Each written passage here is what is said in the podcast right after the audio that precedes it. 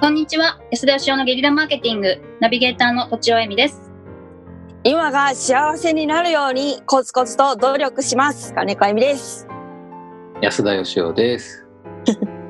将来の幸せのためじゃないっていう意 味いや将来のしああいや今あどっち 確かに いや今が幸せになるようにコツコツ努力して今が幸せであれば今今将来か要するにん将来将来っていうとすげえ遠くに感じるから今なんだけど今もちょっとずつ良くしていきたいです。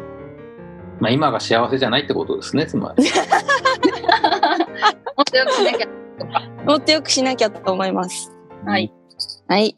はいすいませんで、えっと、本日もですね質問がないということで安田さんからちょっと何かテーマをご提案いただければと思うんですけどいかがでしょうかもうないってことを毎回強調するのはやめてほしいんですけどね。あごめんなさいなんで、もう何年もないんだからいいいいだろう 何年ももはやいいだろうっていうずっと 何でもないって聞いた。あ失礼るしましたことはあるってことでいけばね。うんうん。ここはないんですよ。ないんですよそんなもんははいなんていうものをもうもはや当てにはしてないぞと。はい今日はあの高度なお話をしたいと思います。緊張する今日はあの物理の話を。なるほどお私物理好きでした高校の時あ、そうなん。えーもう忘れてしまいましたがうん。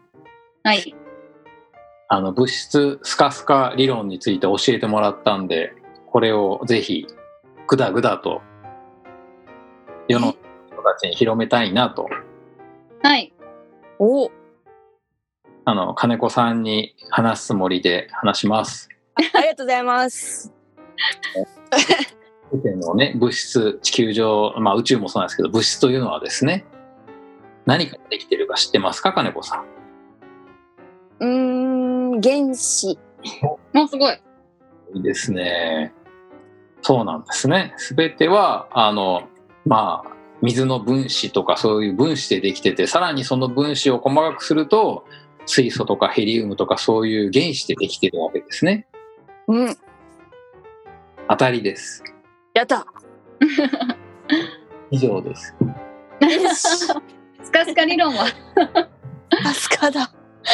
話がスカスカですねも う。そういう意味ですねあの、で、うんえーその原子ですね。原子をさらに細かくすると何でできているかということなんですよ。ご存知ですかうん。うーん。うんうん。わかりません。わかりません。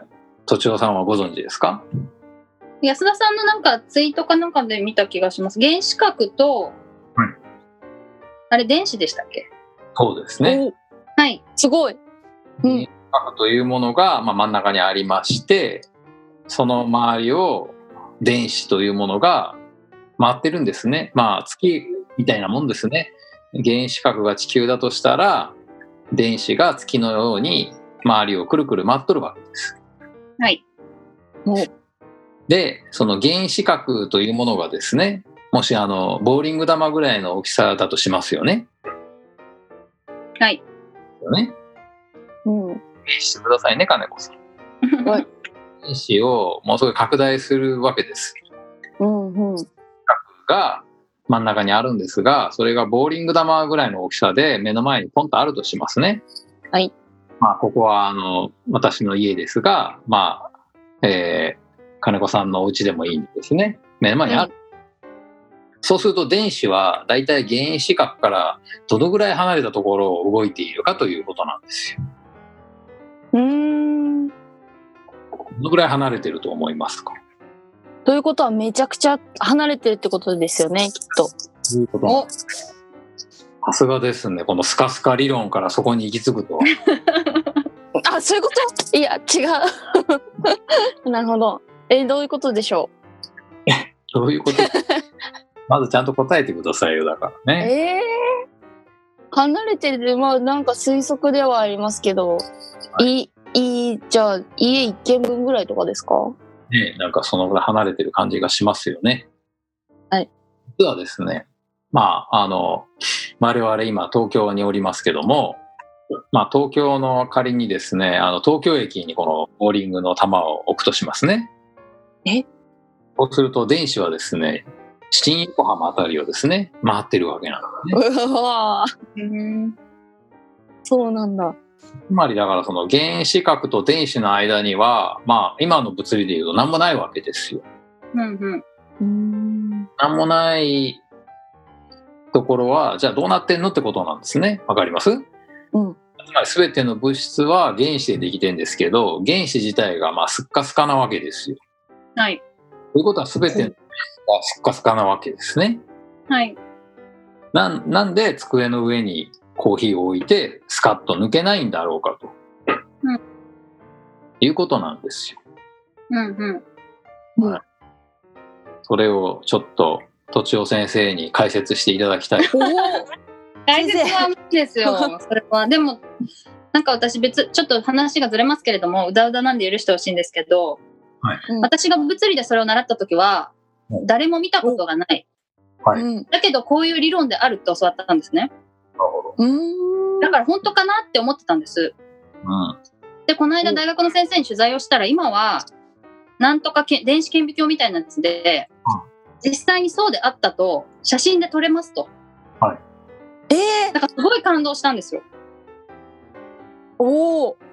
つまり嘘じゃないかと思ったんですよ仮説 仮説だよって理理論的にはこうだけど誰も見たことがないから本当かどうか分かんないみたいなことを物理の先生が言っていてそれを実際に写真で見れたっていうのがなんかすごい感動したんですよねそこまではだからもうもはや仮説ではなく、そうい原うこ子とですそういうことですとか、まあ、電子との距離とかは、まあ、まあ証明されているわけなんですがところが今の物理学でいくとその原子と電子の間には、まあ、何もないってことになってるんですけどねはい本当に何もなかったらすっかすかなんで、うんなんかやっぱあるんじゃないのかなという、まあ、そのような仮説となるほど。でも何かあったらその中はまたどうなんだって話になりますもんね宇宙と一緒でそうなんじゃあか感情じゃないですか。感情があるんじゃないですか。ぶっ飛んでてすごいねいやでもそうかもしれませんね本当に。うん そしたらほ天ら才タイプげ原子原子とかなんかそういうのもう物とかそういうのじゃない部分でこうつながりがあるあればくっついてますもんね。ね。ねもしかしたら、あの、そうかもしれないし、そうじゃなく、あの、そもそもこの我々が生きているこの物質があるとかですね、まあ我々があの存在しているということ自体が結構あやふやなんじゃないかと。うーん。本当はスッカスカなんだけども、なんでスカスカで抜けないかっていうと、本当はこんなの存在してなかったりとかして、我々がなんかテーブルの上にコーヒーが乗ってるって思ってるだけであって、実はないんじゃないのかなっていう気もするわけなんですね。ええー。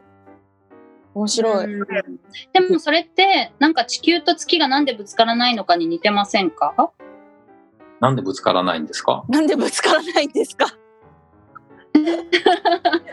だからなんか結局私たちがもしかしてコーヒーの中にいるのかもみたいな わかりますかねはいまあそれはあの万有引力と遠心力とのバランスが取れてるのかなと僕は思ってましたけど、なんか原子核と電子もそうかもしれないですよねそう、そうなんじゃないですかね。だから離れがないんでしょうけど、うんうんその間に何もないんだったら実際に原子原子核とか電子ってものすごいちっちゃいんで、ね、なんでスカスカにならないのってことなんですけれどもまああのその話をしようと思ったら気づいたらもう番組が終わる時間になっ わお。答えがあるんですかあったんですかたいはありませんけどあー哲学 だ。